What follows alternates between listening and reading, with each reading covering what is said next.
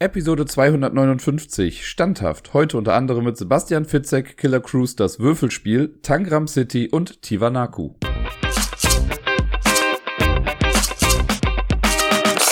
Abend oder vielleicht auch Moin, je nachdem, wann ihr das hier hört. Vielleicht einfach nur guten Tag. Hier ist der Dirk mit der neuesten Episode vom Ablagestapel. Und ich sage jetzt was, was ich schon, glaube ich, länger nicht mehr gesagt habe zu Beginn einer Episode. Aber ich könnte mir vorstellen, dass das hier keine lange Episode wird. Weil so viel gespielt habe ich letzte Woche nicht. Und da sind zwar drei neue Sachen bei gewesen und eine vierte Sache, die schon bekannt ist, über die ich dann nicht mehr allzu viel sprechen kann.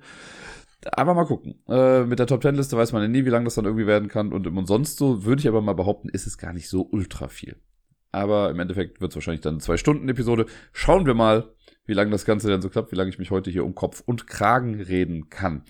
Den Anfang macht Sebastian Fitzek, Killer Cruise, das Würfelspiel. Wieder mal ein griffiger Titel in der Sebastian Fitzek-Reihe von Spielen, weil die immer am Anfang halt das Sebastian Fitzek stehen haben. Größer als den Spieletitel eigentlich. Und ja, das ist äh, quasi, also folgt der, der, Tradition. Es gab ja zuerst Safe House und dann Safe House das Würfelspiel und dann gab's Killer Cruise und jetzt gibt's Killer Cruise das Würfelspiel.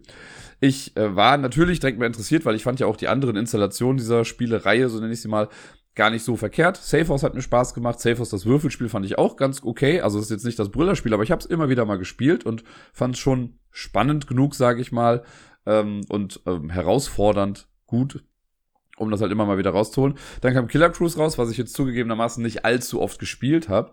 Aber trotzdem macht Spaß gemacht und mit dem Spiel verbindet mich, oder ich verbinde damit eher gesagt, immer noch den Helmut, weil er dafür ja damals dann diese kleine Mini-App programmiert hat für mich, mit der ich dann diese Karten dann nicht mehr brauche. Das fand ich mega gut und äh, ich bin da immer noch sehr, sehr dankbar für. Und jetzt kam dann die äh, Ankündigung schon vor einiger Zeit, dass es dann ein Würfelspiel dazu geben soll und ich habe es mir letzte Woche dann einfach mal spontan unter den Nagel gerissen und auch schon zweimal gespielt im Solo-Modus, weil ich es einfach mal ausprobieren wollte. Generell war es eine sehr spielarme Woche für mich, deswegen musste ich irgendwie Solo was spielen. Und ja, das war dann das erste, was ich und das einzige, was ich zu Hause gespielt habe. Nee, gar nicht wahr. Stimmt gar nicht. Kommen wir gleich zu. Aber auf jeden Fall habe ich es in der Woche gespielt. Ich glaube am Mittwoch dann das erste Mal oder so und dann noch einmal einen Tag später. Und in Sebastian Killer Cruise folgen wir grob der ähnlichen Storyline wie im großen Spiel. Wir sind auf einem äh, ja, Kreuzfahrtschiff untergekommen und dort treibt sowohl ein Mörder als auch ein Psychopath sein Unwesen. Es geht irgendwie ein Mörder rum, äh, der von einem Psychopathen beauftragt wurde. Und unser Ziel ist es letztendlich, den Psychopathen ausfindig zu machen, zu herauszufinden, an welchem Ort der so gerade ist. Das ist ja im Prinzip auch das, was wir in dem Brettspiel versuchen, also in der großen Variante. Da muss man ja auch herausfinden, wo denn der Mörder sich gerade befindet, nein, der Psychopath sich befindet. Und man muss vor dem Mörder ein bisschen rumlaufen. Der Mörder ist hier in dem Spiel jetzt ein bisschen anders implementiert. Der ist eine Gefahr auf Würfeln. Das können wir immer mal wieder würfeln und dann sterben uns Passagiere weg. Aber wir selbst werden jetzt nicht per se angegriffen. Aber wenn Passagiere sterben, ist das für uns auch nicht so geil. Jeder bekommt zu Beginn von äh, dem Würfelspiel ein Blatt vor sich quasi. Da sieht man einen Deckplan. Es wird empfohlen, wenn man das das erste Mal spielt, dass alle mit dem A-Deckplan spielen. Denn auch gemäß der Tradition wie bei Safe House, das Würfelspiel, gibt es hier vier verschiedene Deckpläne. Und man kann es aber auch so spielen, dass jeder halt einen unterschiedlichen Plan bekommt. Aber am Anfang wird empfohlen, dass man alle ähm, mit dem A-Plan ausstattet. Und dann braucht man noch ein zusätzliches Blatt. Äh, also wenn wir zu dritt spielen, bräuchten wir noch ein viertes Blatt, das wir dann aber auf die Rückseite drehen. Die Rückseite ist bei allen Plänen immer gleich. Und das ist so ein Gemeinschaftsboard, könnte man schon fast sagen. Da wird dann für alle was angekreuzt später. Das mag ich übrigens sehr gerne, wenn jeder vor sich was hat bei einem Roll and Ride und in der Mitte noch so eine zentrale Area ist, bei der alle dann irgendwie was machen. Mir würden jetzt auf Anhieb gar keine anderen großen Spiele einfallen, wo sowas drin vorkommt. Ich weiß aber schon mal, dass ich es irgendwo hatte und dass ich das dann immer ganz nett finde. So, jeder hat also seinen Plan vor sich und wir haben den Plan in der Mitte, also Plan ist zu viel gesagt, das Blättchen hat man dann vor sich. Die haben äh, hier übrigens eine seltsame Form gewählt. Wenn man das Blatt so sieht, dann hat das halt so ein bisschen die Form von dem Bug eines Kreuzfahrtschiffes. Äh, sieht auf jeden Fall schick aus. Das kann man genauso aufklappen wie auch schon bei Safe House, das Würfelspiel, wie so ein Buch quasi. Äh, und dann hat man so zwei Seiten links und rechts, wo man dann eben die Blätter rausnehmen kann. Wenn alle ausgestattet sind, braucht jeder noch einen Bleistift. Die kommen nicht mit dem Spiel mit dabei, was ich immer komisch finde, weil ich denke mir heutzutage, es kann doch nicht so schwierig sein, jetzt Stifte irgendwie dazuzulegen. Und wenn es halt nur so Ikea-Bleistifte sind, sage ich mal, mehr braucht man für das Spiel auch eigentlich nicht. Aber gut, hat man ja in der Regel auch irgendwie zu Hause rumliegen. Dann liegen dem Spiel noch insgesamt sieben Würfel bei. Die äh, braucht man auch zu Beginn. Es gibt zwei weiße, zwei schwarze, einen gelben, einen orangenen und einen roten Würfel. Die farbigen Würfel, die legt man erstmal zur Seite. Die monochromen braucht man von Beginn an schon. Dann muss man auch seine Startposition auswürfeln. Es gibt ein paar markierte Felder auf dem äh, Deck von 1 bis 5. Die 6 wurde quasi ersetzt durch das Mördersymbol auf jedem dieser Würfel. Nee, gar nicht wahr, das Passagiersymbol, Verzeihung. Und man würfelt damit und wenn man eine Zahl würfelt, dann kreuzt man sich das quasi auf seinem eigenen Deckplan an. Das ist dann das eigene Startfeld. Das macht jeder für sich individuell. Sollte man Passagier würfeln, muss man einfach nochmal würfeln. Und dann muss man noch einen gemeinsamen Hauptauftrag auswürfeln. Es gibt sechs Hauptaufträge, glaube ich. Und die äh, am Anfang würfelt man und muss denjenigen dann ankreuzen und eine Hauptaufgabe oder einen Hauptauftrag, das ist was, woran alle quasi die ganze Zeit immer arbeiten können. Und es gibt auch noch so Nebenaufträge, da komme ich dann gleich aber nochmal zu. Wenn das dann alles geschehen ist, dann kann es im Prinzip losgehen. Wenn man an der Reihe ist, dann nimmt man sich die äh, monochromen Würfel zunächst und würfelt die einfach. Und dann bildet man daraus zwei Paare. Man nimmt die beiden weißen zusammen und die beiden schwarzen zusammen. Und dann hat man zwei Würfelpaare. Für eines dieser Würfelpaare muss man sich dann entscheiden. Man darf sich dann gemeinsam absprechen, welches man möchte. Wenn man sich jetzt aber nicht so einig ist, dann hat immer gerade die aktiv spielende Person das Wahlrecht und darf dann sagen, wir nehmen jetzt die schwarzen Würfel zum Beispiel. Damit, äh, und eine Sache habe ich noch vergessen, man kreuzt zu Beginn vor dem Würfel noch eine Runde ab. Und es gibt so einen runden Tracker, der geht von 0 bis 20. Und vier Felder sind schon quasi vorher eingekreist. Und das ist ein bisschen die Idee, dass uns die Zeit davonläuft. Und wenn wir ein Feld abkreuzen müssten, was nicht mehr eingekreist ist, dann haben wir das Spiel verloren. Dann ist uns die Zeit flöten gegangen. Wenn wir also nun dieses Rundending angekreuzt haben und wir haben gewürfelt und uns für ein Würfelpaar entschieden, dann benutzt man dieses Würfelpaar, um sich auf dem Deckplan zu bewegen. Der Deckplan, das ist quasi ein Raster, ähm, also ein hier mit äh, Quadraten. Und wir können quasi uns in geraden Linien bewegen, also orthogonal, wir können nicht diagonal gehen. Und wenn man jetzt äh, ein Würfelpaar hat, angenommen, wir haben jetzt eine 4 und eine 2 gewürfelt oder so, dann kann ich mir dann aussuchen, dass ich äh, zuerst möchte die 4 benutze, dann gehe ich vier Felder in eine Richtung. Da muss ich dann quasi stoppen und kann dann von da aus nochmal zwei Felder in eine andere Richtung gehen. Ich kann nicht mit der 4 so im Zickzack gehen, sondern ein Würfel ist eine gerade Linie. So, ich kann dann natürlich mit der 2 auch weiter in diese Linie noch gehen, wenn da irgendwie kein Hindernis ist oder sonst irgendwie was. Oder ich kann dann abbiegen und in eine andere Richtung gehen. Im Laufe des Spiels macht man quasi genau das. Man zieht dann so eine Linie und die ist dann der Weg, den man irgendwie entlang gehen kann. Und der Clou ist hier, man darf seinen eigenen Weg nicht kreuzen, was thematisch natürlich kompletter Schwachsinn ist, weil warum sollte ich nicht über den gleichen Flur laufen, über den ich zuvor schon gelaufen bin? Aber hier im Spiel ist es natürlich dann eine Mechanik und es ist schon okay, das geht irgendwie gut ins Blut. Jeder, der mal Snake gespielt hat, wird sich der Problematik hier bewusst sein. Weil das Ganze jetzt ein bisschen komplexer ist als nur Snake, weil wir halt verschiedene Räume auch haben, die man betreten kann, die auch hier einfach nur schematisch dann in anderen Farben dargestellt sind, ähm, gibt es verschiedene Treppenabsätze. Wenn man eine Treppe betritt, dann kann man bei einer anderen Treppe wieder rauskommen. Das ist ein bisschen Teleportationsfelder im Prinzip. So kommt man dann auch nochmal in Bereiche, die eigentlich vielleicht so abgeschlossen aussahen. Und dann kommt man doch nochmal dahin, kann sich dann darum bewegen, kann wieder zurück zu einer Treppe gehen und so weiter und kommt dann woanders wieder raus. Auf dem Weg, wenn ich jetzt irgendwo lang gehe, liegen Symbole, so im Flur quasi. Es gibt, glaube ich, sechs verschiedene Arten von Symbolen. Lage mich jetzt nicht drauf fest, kann auch sein, dass es mehr oder weniger sind.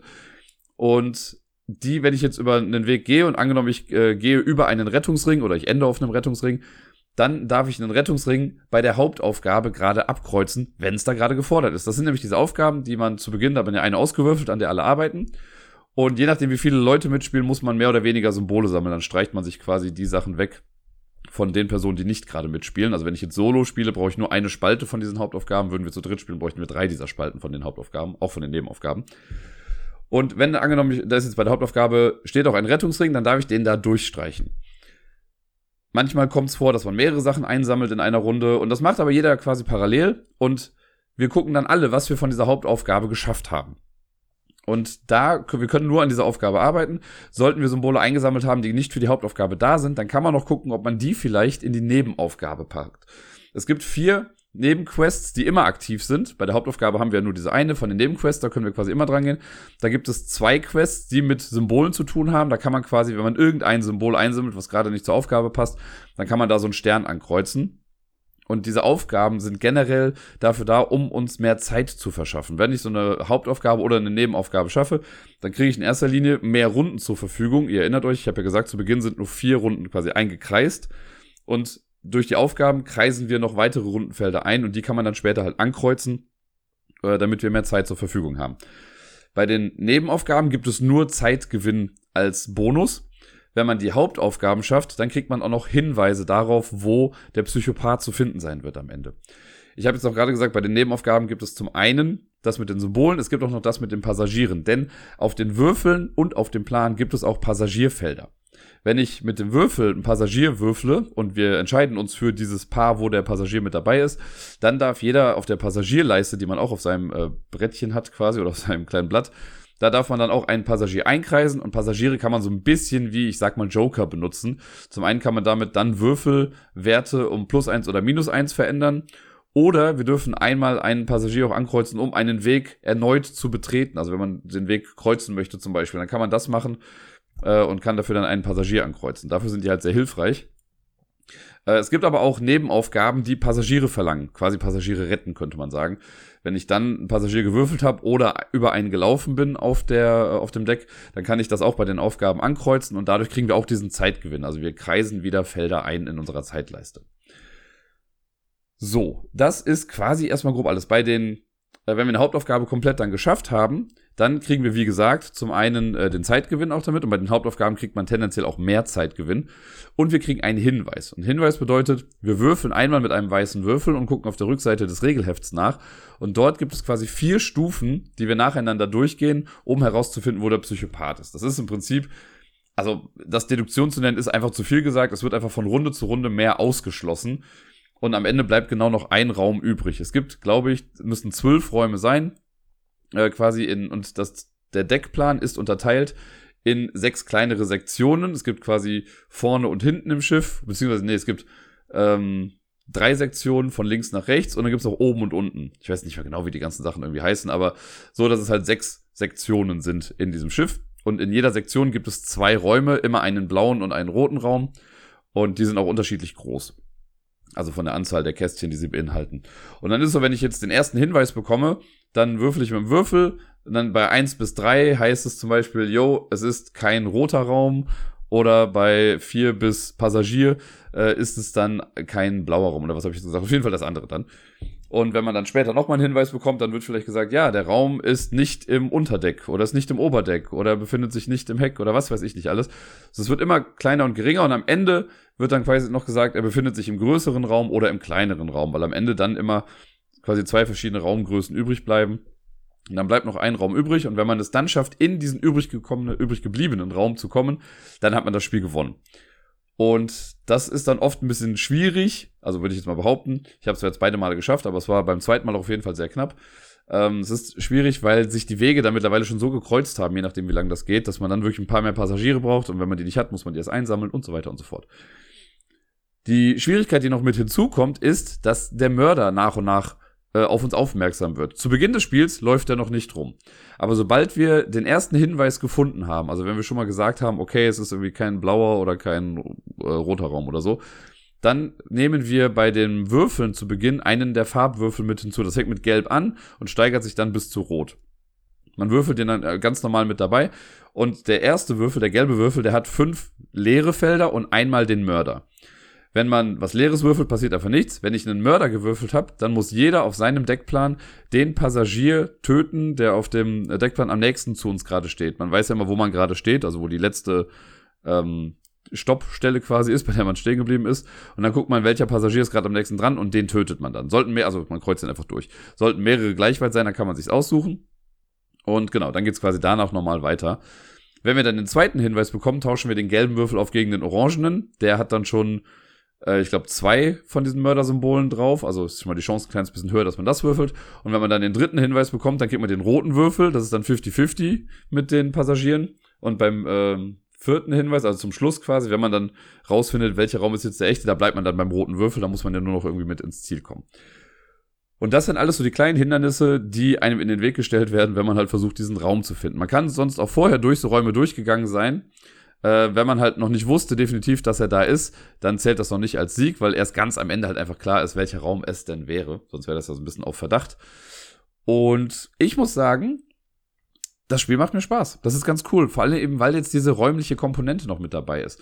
Bei Safe House, das hat mir wie gesagt auch Spaß gemacht, aber das war ja im Prinzip, man hat zwar diesen Weg durch Kreuze abgegangen, aber das war ja nichts weiter als ein etwas elaborierter Rundentracker.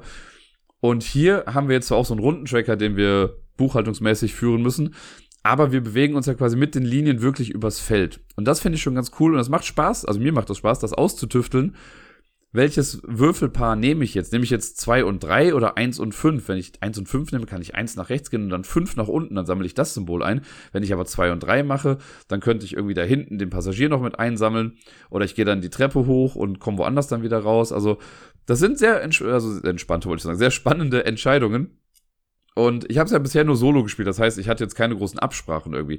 Ich stelle mir das schon irgendwie auch spannend vor, wenn wir auf unterschiedlichen Deckplänen spielen. Weil wenn bei mir das Layout ganz anders ist als bei dir, dann kann es ja sein, dass für mich gerade 1 und 5 mega geil ist, weil ich genau dahin komme, was ich machen möchte. Aber für dich ist das total doof, weil du dadurch irgendwie in eine Sackgasse kommst oder so. Das werde ich die Woche hoffentlich mal ausprobieren können. Und ich stelle es mir aber sehr cool irgendwie vor für so eine kleine Spielerei. Es dauert auch echt nicht lange. Ich habe jetzt, glaube ich, solo ich würde mal behaupten, 15, höchstens vielleicht 20 Minuten gespielt. Und ich glaube, wenn man noch ein bisschen geübter ist und das schnell, also häufiger gemacht hat, dann kommt man da auch irgendwie schneller durch. Die ganzen Illustrationen sind sehr zweckmäßig. Ähm, es sind also im Regelheft sind ein paar von den Illustrationen von dem großen Killer Cruise quasi mit eingebaut auf dem Deckplan selber und so findet man die eigentlich nicht. Die ganzen Symbole, die sind farblich zwar auch nochmal unterscheidbar. Also der Rettungsring ist rot-weiß, das Fernglas ist rosa, warum auch immer. Kann auch sein, dass es Handschellen sind, ich weiß es nicht. Äh, da gibt es eine Sicherheitskamera und also Geschichten, die ist dann gelb. Ähm, das ist sehr zweckmäßig, das gewinnt jetzt keinen Designpreis, irgendwie alles recht nüchtern irgendwie gemacht. Aber ich glaube, es ist auch ganz gut, dass es so gemacht ist, weil wenn es super aufwendig gemacht wäre, dann wäre es vielleicht nicht mehr so einfach lesbar gewesen. Es wird irgendwann gegen Ende dann noch echt ein bisschen, ja, man könnte sagen unübersichtlich, wenn man halt sehr viele Linien gemacht hat. Im ersten Spiel, was ich gespielt habe, da bin ich relativ schnell oder relativ straight gewesen. Auf dem A-Plan ist es wirklich ein bisschen einfacher, weil der nicht so verwinkelt ist. Ich habe dann einmal, ich glaube, auf dem C-Plan gespielt und der hat halt viel mehr Ecken und Kanten und da muss man genau gucken, okay, wenn ich jetzt da rauskomme, muss ich da dann straight hoch und also Geschichten. Das ist dann schon ein bisschen herausfordernder. Und die sagen auch, dass äh, der A-Plan halt der einfachste ist und C und D sind halt mit so die schwierigsten. Aber ich finde es ganz cool, dass sich das ein bisschen skaliert, weil dann kann man auch sagen, wenn man mit einem äh, Neuling spielt, dass dann die Person den A-Plan bekommt, damit es dann ein bisschen einfacher ist und ich selber nehme dann den C-Plan, damit wir so ein bisschen ausgleichende Herausforderungen haben. Alles in allem bin ich sehr froh, dass ich es jetzt hier habe. Es wird bestimmt noch einige Mal auf den Tisch kommen. Ich würde sogar behaupten, das ist für mich so ein bisschen Safe House 2.0 in der Würfelspielsache. Und ja, also ich glaube, jetzt, wo ich beides so ein bisschen im Vergleich habe, wird es Safe House deutlich schwieriger haben, nochmal auf den Tisch zu kommen, jetzt, wo ich Killer Cruise das Würfelspiel habe. Ihr werdet es ja vielleicht mitbekommen haben, ich war jetzt letztes Wochenende auf den Ratinger Spieletagen unterwegs. Und zwar nicht privat, sondern im Auftrag von Korea Board Games. Ich habe da unseren Stand betreut und habe da unsere drei neuen Spiele vorgestellt. Und eins davon ist quasi eine Weltpremiere gewesen, weil das war das erste Mal, dass wir das quasi so der Öffentlichkeit gezeigt haben. Und zwar ist das das neue Spiel von Uwe Rosenberg.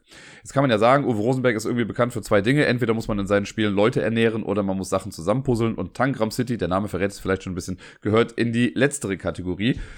Und das ist natürlich, also ich bin dieser Reaktion ein bisschen häufiger begegnet, aber gar nicht so schlimm, wie ich eigentlich dachte, weil Leute dann immer meinten, ah, schon wieder ein äh, Puzzlespiel von Uwe Rosenberg. Aber die meisten haben gesagt, voll cool.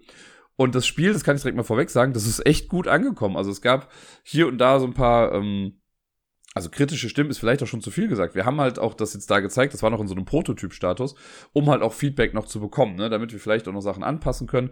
Die Version, die wir da jetzt gespielt haben, die habe ich halt hier zu Hause bei mir selber gebastelt, ausgeschnitten und was weiß ich nicht alles. Ich hasse Graupappe übrigens, ich sag's nochmal, ich habe es auch getwittert, aber ich habe mir beim Schneiden, weil diese Pappe so hart war, stellenweise die Schere so fest in die Finger gedrückt, dass ich angefangen habe zu bluten und so. Und, und noch nicht mal mit der scharfen Seite, sondern mit den Griffen. Naja, äh, war also ein bisschen Arbeit, das zusammenzuklöppeln. Und es sah schon in Ordnung aus. Ich habe auch immer dazu gesagt, ne, das ist alles nur Prototyp-Status, so sieht's nicht final aus. Ich hatte nämlich auch jemanden, der zum Stand kam und sich dann äh, das angeguckt hat, das Material, und meinte, das ist ja schon irgendwie eine scheiß Qualität. Ist ja danke, da steckt mein Blut drin, du Idiot. Aber gut, dann äh, sollte es so sein. Und ich habe es dann häufiger natürlich erklärt, aber ich habe es sowohl gestern als auch heute dann einmal, beziehungsweise heute glaube ich sogar zweimal dann spielen können, weil dann jemand irgendwie alleine an den Stand kam und die wollten es ausprobieren. Dann habe ich mich halt mit dazugesetzt und das Spiel während des Spiels dann quasi auch erklärt. In Tangram City, das erfindet das Rad generell gesehen auch nicht neu, aber fügt diesem Puzzle-Genre schon, ich finde, zwei nette Aspekte irgendwie hinzu. Zum einen und auch da, der Name ist da wieder so ein bisschen äh, ausschlaggebend, oder nicht ausschlaggebend, aber lässt so ein bisschen vermuten, worauf es hinausläuft.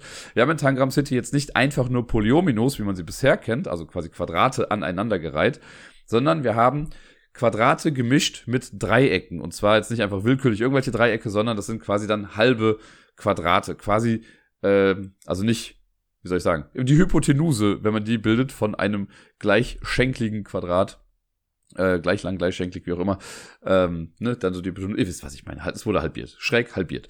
So, und das ist dann immer noch mit ein bisschen da dran. Und jeder hat äh, ein Set aus 23 verschiedenen Plättchen. Also ein paar sind gleich, aber insgesamt hat man ein Set aus 23 Plättchen.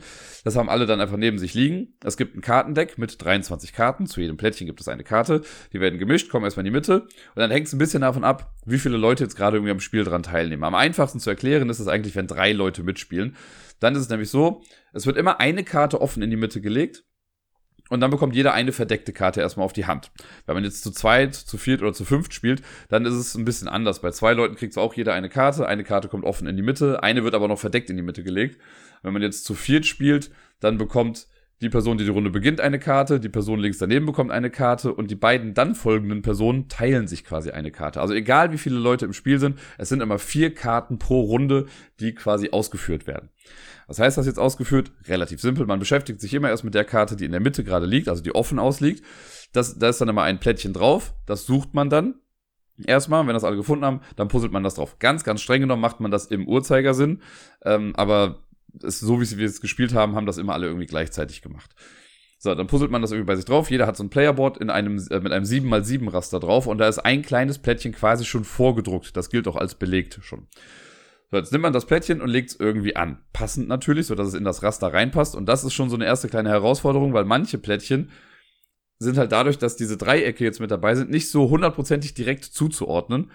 Weil die dann vielleicht, dann legen die Leute das halt mit der Hypotenuse äh, quasi an die Kathete irgendwie dran und dann passt das Ganze halt nicht. Deswegen muss man da so ein bisschen rumprobieren. Wenn man das dann ein paar Minuten gespielt hat, dann ist es aber auch irgendwie klar und eingängiger. Aber gerade am Anfang war das für ein paar Leute schon eine Herausforderung.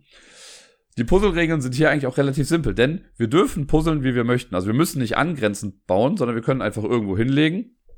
Es empfiehlt sich aber angrenzend zu bauen. Und äh, die Plättchen haben auch zwei Seiten, eine rote und eine grüne Seite im Prinzip. Die rote Seite ist dann so ein bisschen stadtmäßig orientiert und die grüne Seite sieht eher aus wie eine Parkanlage. Und was das damit auf sich hat, da komme ich am Schluss dann nochmal zu. Das ist auch immer für viele verwirrend gewesen. Alle wollten das immer sofort wissen, was ist denn da jetzt und warum ist die Farbe anders. Das ergibt am Anfang aber noch gar nicht so viel Sinn, sondern erst am Ende. Äh, da komme ich deswegen auch jetzt gleich erstmal noch zu. Wir puzzeln also das zusammen, dieses Plättchen, wenn das alle gemacht haben, dann deckt die nächste Person quasi ihre Karte auf, also die Person, die die Runde beginnt im Prinzip, ihre Karte auf, äh, durfte sich die vorher aber natürlich auch angucken. Das heißt, die Person weiß dann, was da kommt. Es ist in dem Spiel ein kleiner, kleiner Vorteil, wenn man später in der Runde dran ist, weil ich dann schon sehen kann auf meiner Karte, was als letztes in dieser Runde platziert wird und da kann ich dementsprechend vielleicht ja schon irgendwie Platz lassen, um das noch irgendwie mit einzubauen. Äh, und wenn man als erstes dran ist, dann weiß man halt nicht, was für zwei Karten noch nach einem dann drankommen. Ist wie gesagt nur ein kleiner Vorteil, aber es ist ein Vorteil. Wenn das dann geschehen ist, wenn das nächste Plättchen, also wird eine Karte aufgedeckt, alle puzzeln dann wieder dieses Stück dran, also nicht nur die Person, die die Karte hat, sondern alle puzzeln das dann dran. Und das macht man so lange, bis alle Karten verteilt, also aufgedeckt wurden und die Teile dann äh, verpuzzelt wurden. Zum Schluss einer Runde, wenn vier Karten gemacht wurden, kriegt jeder noch ein kleines Brunnenplättchen. Das ist wirklich nur ein Dreieck quasi, also ein halbes Quadrat. Äh, und das hat weder grün noch rot als Farbe, sondern ist quasi Gold und zählt als Joker. Das kann man dann noch irgendwie mit dazu packen, um vielleicht ähm, ja, Lücken zu schließen oder um bestimmte andere Dinge zu tun. Da komme ich dann gleich nochmal zu. Und danach gibt es eine Zwischenwertung, eine Rundenwertung. Und die läuft relativ simpel ab. Und zwar guckt man jetzt, wie viele Felder habe ich in meinem größten, zusammenhängend, vollständig bebautem Rechteck. Und damit meine ich jetzt nicht nur ein kleines Quadrat von diesem Feld, sondern kann ja sein, dass ich ein 2x3 Raster an Feldern komplett bebaut habe. Auch wenn links und rechts noch irgendwie was da drüber steht, aber es geht um das größte Rechteck, das man jetzt gerade sehen kann. Und so viele Punkte bekomme ich dann. Das heißt, wenn ich 2x3 das irgendwie habe, kriege ich 6 Punkte. Man kann auch ein 3x3 Raster machen, das sind 9 Punkte oder wie auch immer. Die Punkte trägt man dann auf dem Scoreboard ein und dann geht's in die nächste Runde. Die Person, die dann quasi die meisten Punkte hat, beginnt dann auch die nächste Runde, weil es wie gesagt ein kleiner Nachteil ist, anzufangen in einer Runde, darf dann immer die stärkste Person quasi beginnen. Es werden wieder vier Karten verteilt. Eine Karte kommt offen in die Mitte und alle anderen bekommen dann eine Karte oder man teilt sich eine je nach Spieleranzahl oder Spielerinnenanzahl. Und äh, dann macht man das quasi weiter. Diesen Ablauf mit vier Karten spielen, Brunnenplättchen legen und äh, Rechteck werten, den machen wir dann fünfmal. Dieses Rechteck wird natürlich dann immer größer. Wenn ich jetzt am Anfang vielleicht nur sechs Punkte bekommen habe, kriege ich in der zweiten Runde vielleicht schon auf einmal zwölf Punkte oder noch mehr, keine Ahnung. Das wächst also immer weiter. Nach fünf Runden, wer jetzt mathematisch schon aufgepasst hat, weiß, dass dann nur noch drei Karten übrig sind. Das sind ja 23 Karten gewesen und vier mal fünf ist 20, also bleiben drei übrig. Diese drei werden in der letzten Runde, das ist eine Mini-Runde im Prinzip, die werden einfach aufgedeckt und man kann diese Karten dann auch noch mit verpuzzeln, wenn sie passen. Muss man aber nicht. Generell muss man in dem Spiel nicht die Teile verpuzzeln. Das heißt, wenn irgendwie ein Teil aufgedeckt wird, kann ich auch sagen, nee, da verzichte ich jetzt drauf, ohne irgendwie einen Malus zu bekommen. Wenn man dann diese letzten drei eventuell verpuzzelt hat oder nicht, kriegt man auch noch mal ein letztes Brunnenplättchen, das man dann irgendwie mit reinbauen kann. Dann gibt es noch einmal die Rechteckwertung und dann gibt es noch Bonuspunkte am Ende. Zum einen gibt es 15 Bonuspunkte, wenn ich es schaffe, mein 7x7 Raster komplett vollständig bebaut zu haben.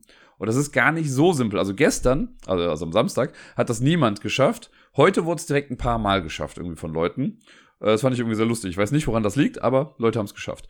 Dafür gibt es 15 Punkte. Und jetzt kommen diese Farben ins Spiel. Es gibt da noch einen Balance-Bonus, denn man möchte, dass die Stadtflächen und die Grünflächen in seiner eigenen Tangram City quasi ausgewogen sind.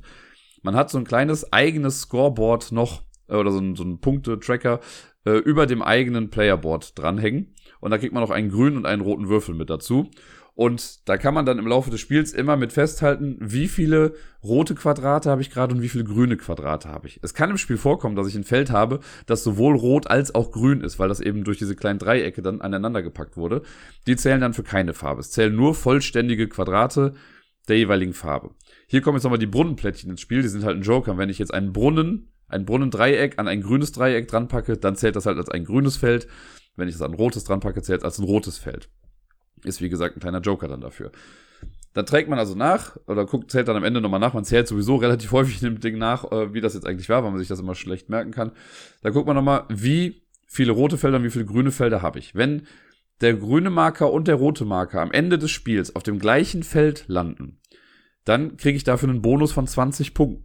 Das ist schon eine ganze Menge.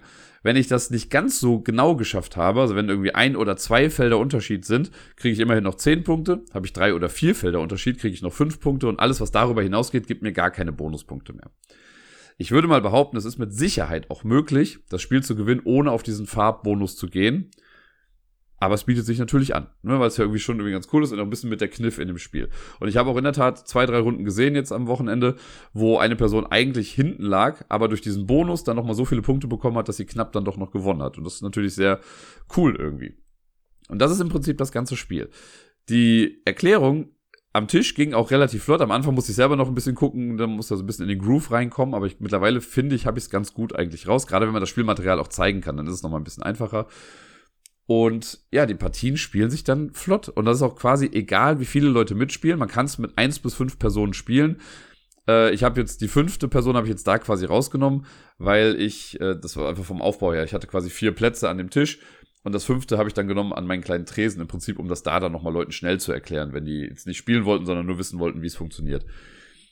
Und ja, egal ob es jetzt eine Zweierrunde, eine Dreierrunde oder eine Viererrunde war am Tisch, die haben alle im Prinzip gleich lang gedauert, weil wenn eine Karte aufgedeckt wird, puzzeln alle in dem Fall ja gleichzeitig. Wie gesagt, eigentlich laut Regeln macht man das nacheinander, aber die haben es halt immer gleichzeitig gemacht und ich sehe jetzt auch nicht, warum man das zwingend anders machen sollte.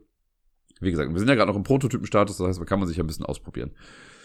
Das Feedback, was ich für das Spiel bekommen habe, war wirklich durch die Bank weg gut. Ein paar haben gesagt, ne, ist wieder ein gutes Spiel. Ein paar wollten es am liebsten sofort mitgenommen, wenn es schon irgendwie da gewesen ist. Ein paar haben dann halt Fotos von dem Cover gemacht, das hatte ich noch mit ausgedruckt.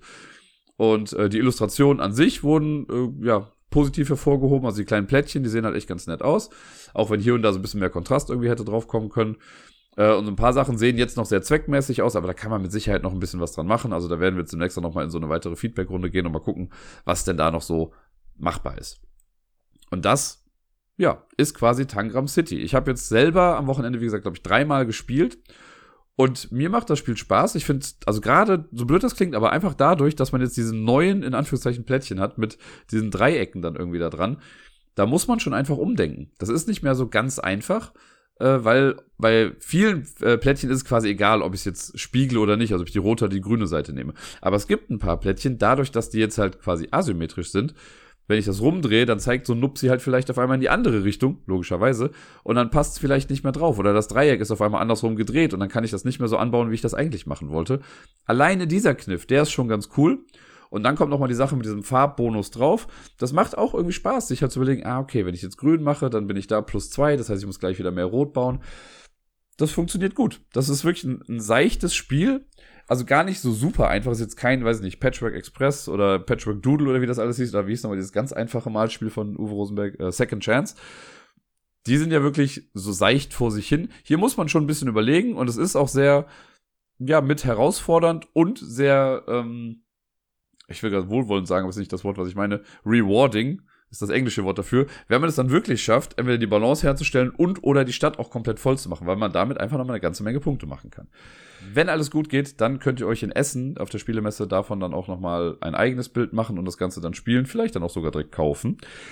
Und bis dahin belasse ich es jetzt erstmal bei diesem kleinen Teaser dafür. Und äh, genug Werbung ist es jetzt auch. Das müsst ihr jetzt dabei natürlich dann auch ein bisschen noch mit sehen. Natürlich kann ich euch das Spiel jetzt komplett anpreisen wie sonst was. Habt im Hinterkopf, dass ich halt für Korea Board Games jetzt ja auch arbeite. Und ich, äh, es würde mir natürlich jetzt nicht viel bringen, wenn ich sage, boah, nee, Leute, lasst die Finger davon, das ist so ein Scheißspiel. So ein bisschen steckt da natürlich auch mit drin, dass ich das Spiel natürlich auch bewerben möchte. Aber bei diesem Spiel kann ich wirklich sagen, das ist gut. Das ist nicht einfach nur ein weiterer Abklatsch von irgendwas, sondern das bringt genug Neues mit rein, um so ein bisschen in Anführungszeichen frischen Wind in dieses Puzzle-Genre mit reinzubringen. Und das würde ich nicht sagen, wenn es nicht so ist. Ich selber bin ja auch manchmal genervt, wenn dann immer wieder das Gleiche irgendwie kommt. Gut, das sagt jetzt jemand, der auch tausend Pandemie-Versionen hier zu Hause hat, ne? Aber ähm, ja, in dem Fall bei diesen Puzzlespielen, da gibt's auch ein paar, wo, also ich habe ja zum Beispiel letztens noch über Indian Summer gesprochen, da hatte ich ja auch andere Installationen von und habe die anderen dann weggegeben, weil sie eben dann nichts für mich waren, weil sie doch irgendwie nur more of the same waren.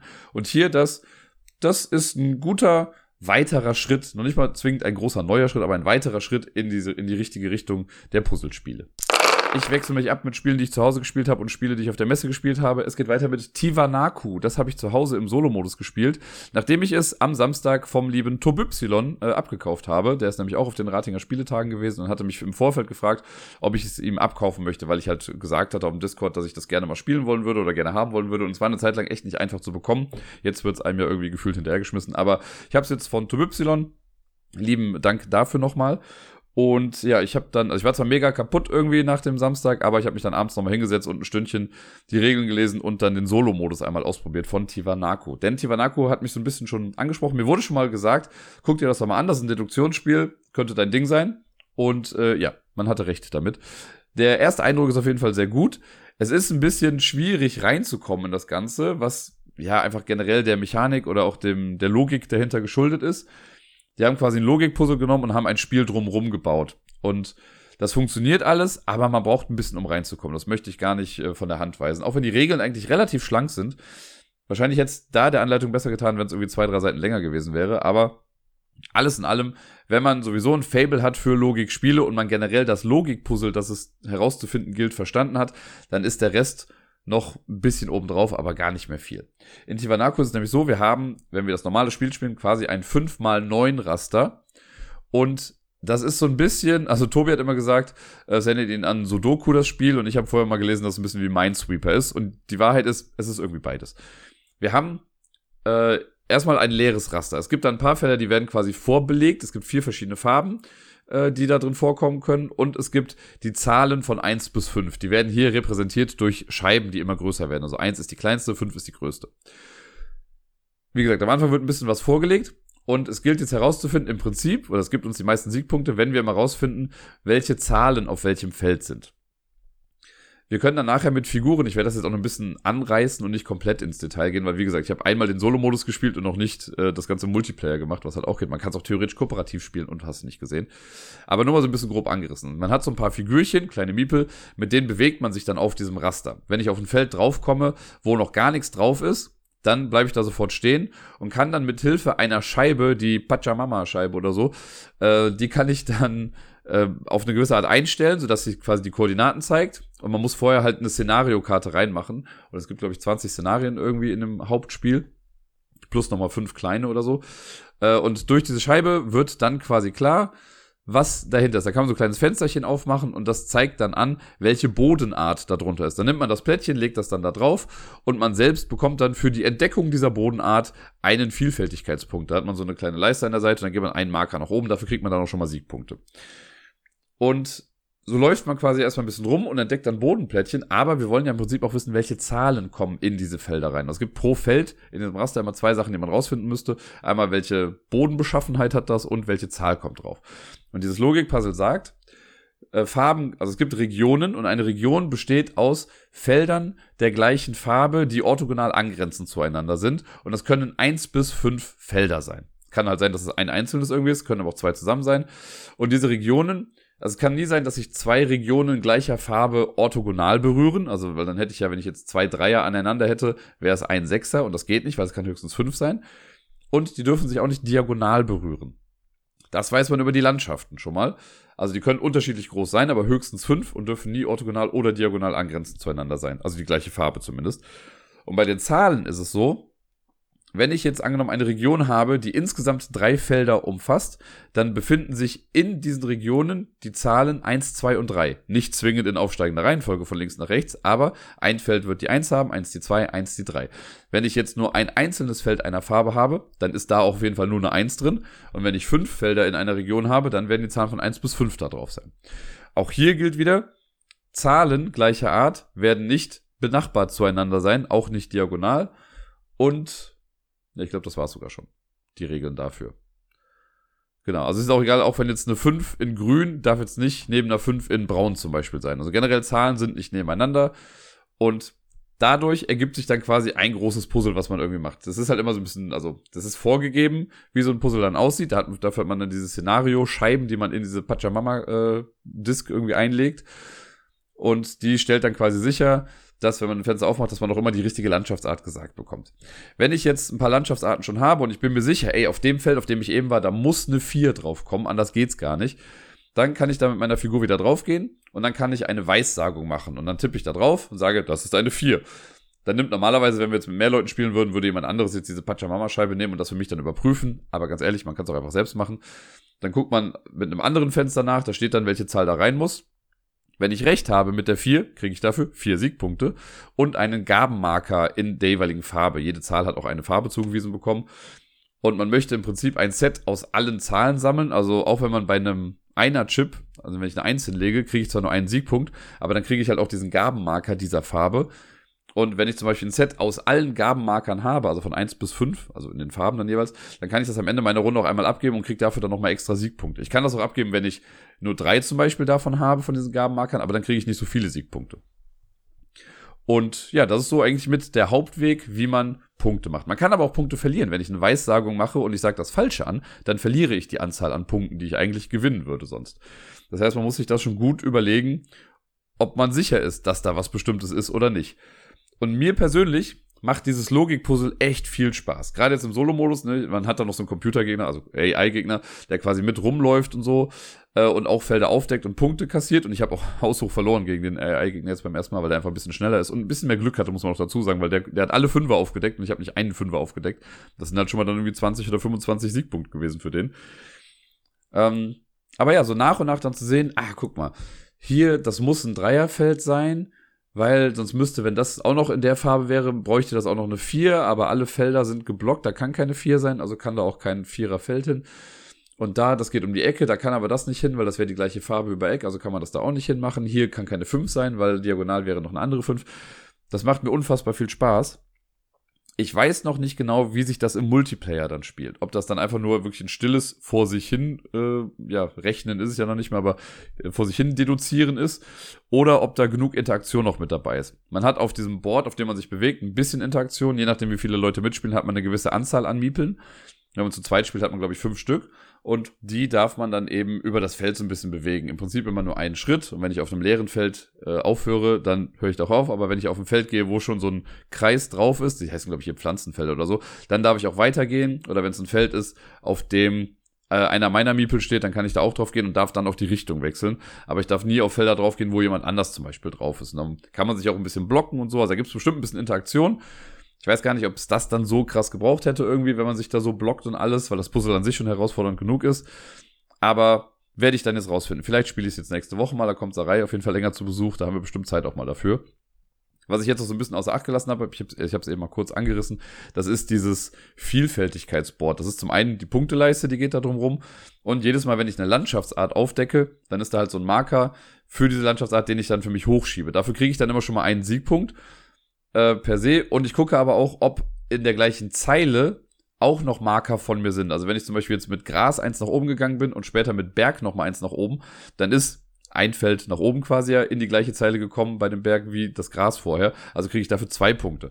Das heißt halt Vielfältigkeitsleiste, weil man möchte im Prinzip versuchen, immer gleichmäßig weiter nach oben zu bekommen, also alles vielfältig zu entdecken und nicht sich auf eine Sache zu spezialisieren, weil sonst kriege ich dafür immer nur jeweils einen Punkt. Aber wenn ich es schaffe, das ein bisschen ausgeglichen zu machen, dann geht das halt gleichermaßen hoch, dann kriege ich da mal so zwei oder drei oder wenn nicht sogar vier Punkte für, für jedes Mal, wenn ich so ein Ding aufdecke. Das ist ganz nett gemacht, muss man aber auch irgendwie mit im Blick haben. Also ich kann mir vorstellen, dass, also auch das hätte es vielleicht gar nicht gebraucht, aber ja, ist halt jetzt mit dabei und es schadet jetzt dem Spiel auch nicht was Tobi mir zu Beginn gesagt hat. Er meinte, er findet das Spiel an sich ganz cool und wenn das online spielt, macht es ihm auch echt Spaß. Aber er findet diese Scheibe zum Kotzen. Das war jetzt nicht ganz genau sein Wortlaut, aber das war das, was da so ein bisschen mit rüberkam. Weil diese Scheibe hat halt konstant jemand in der Hand. Jetzt im Solo-Modus hatte ich sie wirklich die ganze Zeit einfach immer in der Hand, weil wenn nicht ich sie als Person gebraucht habe, hat sie der Computergegner gebraucht und muss, ich musste für ihn was einstellen da. Und es ist halt, ne, wenn ich auf dem Feld gehe, okay, Koordinate einstellen, oben stellt man die roten Seiten ein und mit dem anderen irgendwie, oder nee, die roten Spalten und mit dem anderen die weißen Zeilen oder so. Das muss man dann irgendwie einstellen. Dann macht man das auf, Fenster gucken, ah, okay, kommt das hin, machst Fenster wieder zu, legst was hin, dann machst du vielleicht eine Weissagung, dann musst du auf der anderen Seite das Fenster machen, musst wieder eine Koordinate einstellen. Also du machst dauernd, musst du da was umstellen und dann nur kurz quasi so ein Ding runterdrücken, um das hochzumachen. Das funktioniert und es ist beeindruckend, wirklich beeindruckend, dass dieses System so funktioniert und es sieht auch cool aus. Diese Scheibe, die haben die echt cool designt. Aber das ist so ein Fall von, Warum zur Hölle habt ihr keine App gemacht? Also mit der App wäre das so viel einfacher gewesen, dass man einfach sagt, okay, lad Szenario 1, tippe kurz die beiden Sachen an äh, von deiner Spalte und guck dir das Ergebnis an. Das wäre alles gewesen, was dieses Spiel gebraucht hätte. Wahrscheinlich wollten sie genau das umgehen, dass man es eben nicht mit einer App macht. Und wie gesagt, es funktioniert ja auch. Ne? Und jetzt im Solo-Modus, ich fand es jetzt auch nicht extrem störend, aber man hat dieses Ding halt die ganze Zeit in der Hand. Und es wird dann gesagt, wenn man jetzt mit mehr Leuten spielt, dann soll das halt jemand anderes in die Hand nehmen, wenn ich jetzt gerade irgendwie was entdecke. Wahrscheinlich damit beide dann so ein bisschen was zu tun haben, weil sonst hat man, glaube ich, kaum richtige Interaktion miteinander, halt auf dem Feld durch die Miepel, aber jetzt wir als Person haben gar nicht großartigen Grund, miteinander irgendwie zu sprechen bei dem Spiel, weil jeder halt so ein bisschen für sich selbst dann wahrscheinlich ja austüftelt, was da gemacht wird. Und ich stelle mir das auch so vor, wenn wir jetzt am Tisch sitzen und Sarai macht jetzt irgendwie ihren Zug, dann entdeckt sie was, also deckt irgendwie ein Feld auf. Okay, da muss ich ja schon wieder gucken, was ändert das bei mir? Und das, äh, also heißt, was ändert das bei mir, aber was heißt das für mich, ne? Passt meine Mathematik, meine Logik noch dahinter? Das muss dann jeder für sich immer machen. Also, ich bin sehr gespannt, wie es im Multiplayer ist. Wie gesagt, Solo hat es mir gefallen. Das ist natürlich ein bisschen begrenzt, dadurch, dass es 20 Szenarien in Anführungszeichen nur sind, plus nochmal so fünf kleine. Man kann auch eine kleine 5x5-Variante davon spielen. Das ist ein bisschen schneller. Äh, ich würde mal behaupten, wenn ich jetzt alle 20 Szenarien durchgespielt habe, kann ich sehr wahrscheinlich einfach wieder von vorne anfangen, weil ich das dann schon wieder vergessen habe, wie das Puzzle dann da aussah. Es gab irgendwie für die Kickstarter Deluxe-Leute gab es noch ein paar mehr Szenarien mit dabei.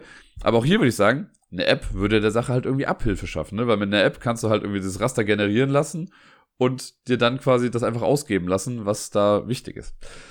Naja, vielleicht kommt das ja noch irgendwann oder vielleicht bringen sie nochmal irgendwann einen Zusatzpack raus mit weiteren Szenarien, keine Ahnung. Mein erster Eindruck ist auf jeden Fall sehr gut, das ist schön produziert, ich finde es, also ich finde es ähm, visuell sehr klar. Und man muss sich aber halt ein bisschen dran gewöhnen. Man muss erstmal reinkommen in das Logikpuzzle. Wenn man damit Schwierigkeiten hat, dann wird das Spiel auch keinen Spaß machen. Gar keine Frage. Wer das, also wer keinen Bock auf dieses Logikpuzzle hat, der braucht das Spiel gar nicht erst anzufangen. Das ist auch nicht so, also es geht so in die Richtung, würde ich mal sagen, wie bei ähm, in Search for Planet X, aber komplexer als das. Bei Planet X finde ich, ist zwar auch so ein Logikpuzzle, wo man gucken muss, okay, das kann nicht neben dem sein und wie auch immer. Aber hier hat man das halt in so einem großen 9x5 Raster. Das ist alles nochmal ein kleines bisschen anspruchsvoller und deswegen muss man auch ein bisschen mehr Hirnleistung mitbringen, wenn man das spielt. Und damit komme ich traurigerweise schon zum letzten Spiel, das ich letzte Woche gespielt habe. Und das ist auch das Spiel, über das ich am wenigsten eigentlich erzählen kann. Denn es ist Terra Pyramides. Auch ein Spiel von Korea Board Games. Das habe ich jetzt ja schon mal ein paar Mal hier vorgestellt, irgendwie im Podcast. Es hat sich auch seitdem jetzt noch nichts dran getan. Das ist die gleiche Version, die ich bisher hier auch zu Hause hatte. Die habe ich jetzt mit äh, nach Rating genommen und da dann auch präsentiert. Habe sie auch immer wieder Leuten erklärt. Auch da gutes Feedback bekommen. Leute hatten Spaß. Das ist natürlich jetzt im Vergleich zu Tangram City noch mal ein bisschen was drüber, was die Komplexität angeht. Und ich selber habe es auch nur einmal mitgespielt und zwar mit Deni. Der war nämlich auch mit auf den Spieletagen und der hat, äh, also war die erste Zeit heute am Sonntag alleine unterwegs und es war jetzt am Stand noch nicht allzu viel los, äh, als er dann angekommen ist und dann haben wir schnell eine Runde gespielt. Und mit schnell meine ich auch wirklich schnell, weil eigentlich ist das Spiel ja so für 45 bis 60 Minuten ausgelegt. Aber wenn man zu zweit spielt und das Ganze auch gut kann, dann geht's halt schon was flotter. Und wir haben jetzt die Zweierpartie in, ich weiß nicht, 24 Minuten oder so gespielt. Im Prinzip fast so lange wie Tangram City davor. Das war schon sehr beeindruckend. Und äh, ja, hat auf jeden Fall auch Spaß gemacht. Es war jetzt, also ich muss gestehen, ich habe jetzt auch, also das ist jetzt keine Ausrede, ich habe verloren und das auch mit Fug und Recht verloren, denn ich war einfach besser in dem Spiel. Aber ich habe jetzt auch nicht ewig lang über meine Züge so nachgedacht, weil ich musste ja immer mit einem Auge auch noch so ein bisschen auf den Stand gucken äh, und wollte dann ja auch fertig sein, falls jemand Erklärung braucht oder so, dass ich da dann noch dabei bin. Aber wie gesagt, Deni hat Fair Square gewonnen. Äh, ich hätte wahrscheinlich auch mit Nachdenken einfach es nicht geschafft, ihn dann, dann noch einzuholen. Und ja, da bin ich jetzt auch mal gespannt. Also auch da gibt es auch so zwei, drei Sachen, die grafisch noch irgendwie angepasst werden. Wir wollen das Ganze noch ein bisschen lesbarer machen, damit bestimmte Fragen einfach nicht mehr aufkommen. Und das äh, haben wir auch soweit schon kommuniziert. Also es gibt auch schon so ein kleines Beiblatt quasi, was ich hätte auch noch mit ausdrücken können, wo dann drauf steht, hier, das passen wir noch alles an. Und da bin ich auch sehr gespannt. Das wird ja auch in Essen rauskommen äh, zur Messe im Oktober. Und auch da ja, bin ich aber auf das, das Feedback der Community so ein bisschen gespannt und von den Zuhörenden hier, was ihr so davon haltet, ob euch das gefällt oder ob euch das nicht gefällt, ob ihr euch was ganz anderes darunter vorgestellt habt, wenn ihr es bisher noch nicht irgendwie gesehen hattet. Da, äh, ja, es ist für mich auf jeden Fall eine sehr spannende Zeit. Auch hier, natürlich bewerbe ich das Spiel, weil Korea Board Games und ich habe ja hier auch ein paar Sachen irgendwie mit entschieden und mitgemacht und ich bin schon sehr stolz auf dieses Spiel. Ähm, und ich bin einfach sehr, sehr aufgeregt und frage mich dann natürlich, wie gut das in Anführungszeichen abschneidet in der Szene der Brettspielenden. Eine weitere Community Top 10 Liste steht mir bevor. Letzte Woche habe ich es herausgefunden. Meine Vermutung war korrekt. Es waren alles Spiele oder die Top 10 Spiele mit diesem Lieblingsmechanismus von mir, wo man Reihen quasi überspringt. Äh, oder man kann sie überspringen, wenn man Sachen bezahlt dafür. Das äh, habe ich ja in etwa so formuliert und das stimmte dann auch. Und heute habe ich eine Liste erneut von Helmut bekommen. Also wieder, ich habe sie von Dirk bekommen, vielen Dank dafür, aber Helmut hat sie eingereicht. Und tja, da muss ich mal gucken.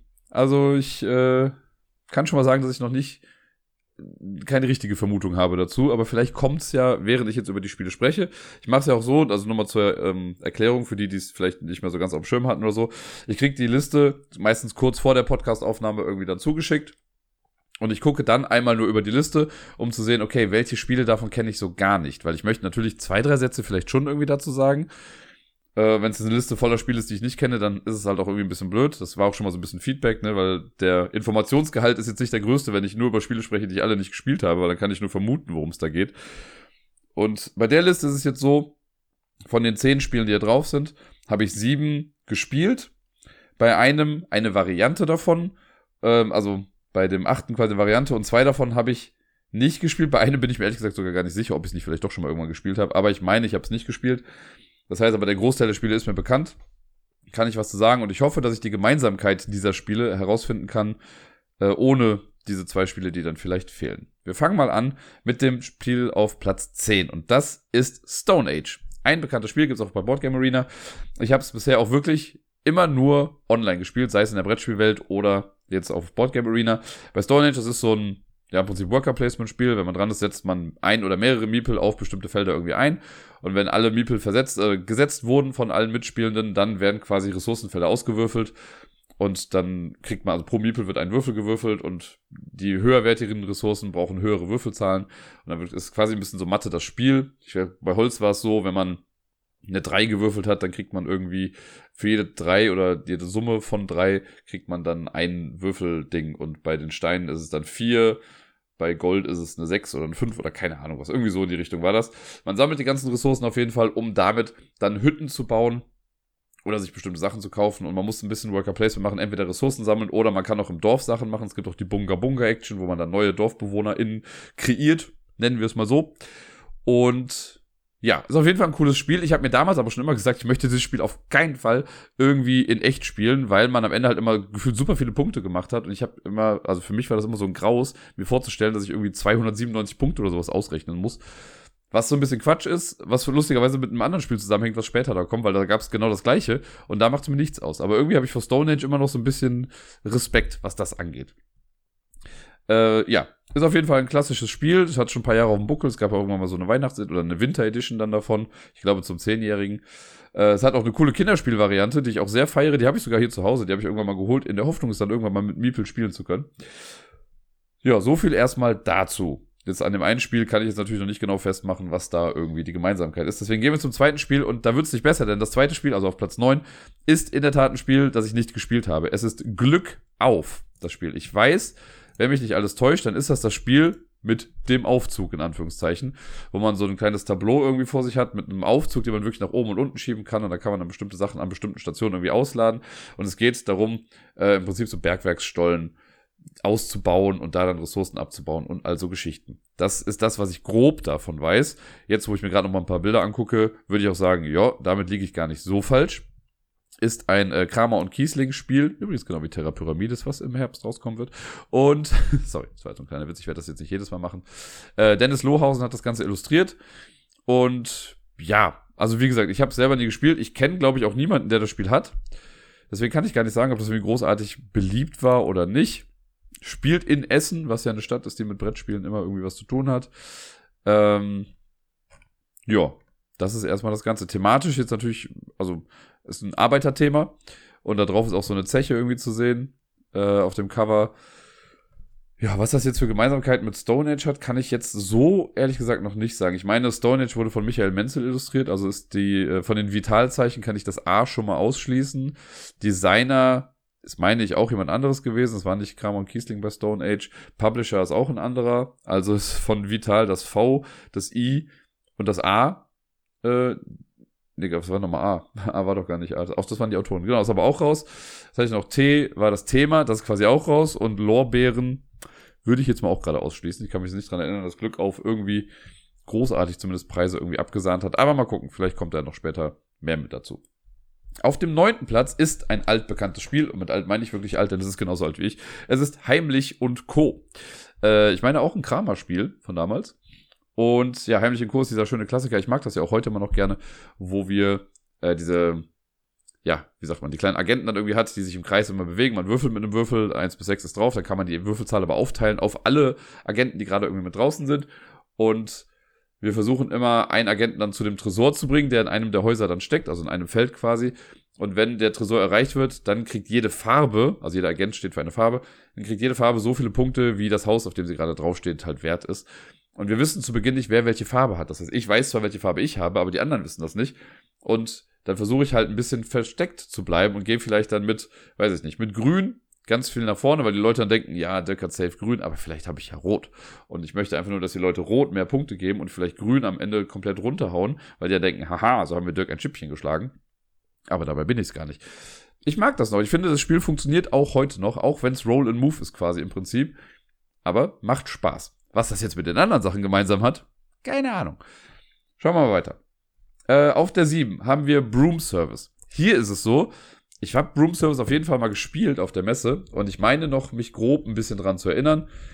Ähm, was hier so ein bisschen der Clou bei war, ich gucke jetzt aber gerade noch mal kurz nach, bei Broom Service, war, dass wir zu Beginn, glaube ich, alle immer eine Karte uns erstmal ausgesucht haben aus so einer Hand. Wir hatten alle so Aktionskarten drauf. Und wenn ich jetzt, äh, also alle haben eine Karte ausgewählt, decken die dann auf. Wenn ich am Ende einer Runde wenn alle Karten aufgedeckt wurden, ähm, wenn ich dann dran bin und ich bin der Einzige, der diese Karte quasi gespielt hat, dann kriege ich quasi die starke Aktion davon. Wenn aber jemand anderes das auch noch gemacht hat, dann kriegt man irgendwie nur die schwächere Version. Irgendwie so in die Richtung war das. Und dann versuchen wir, meine ich, so Pickup-and-Deliver-mäßig Sachen von A nach B zu bringen. Man hat so ein Board, was relativ bunt aussieht. Äh, und da versuchen wir dann halt Sachen, also quasi Aufträge zu erfüllen und ich glaube, Tränke auszuliefern und Broom Service ist halt eben, weil wir Hexen sind und deswegen hin und her fliegen und so.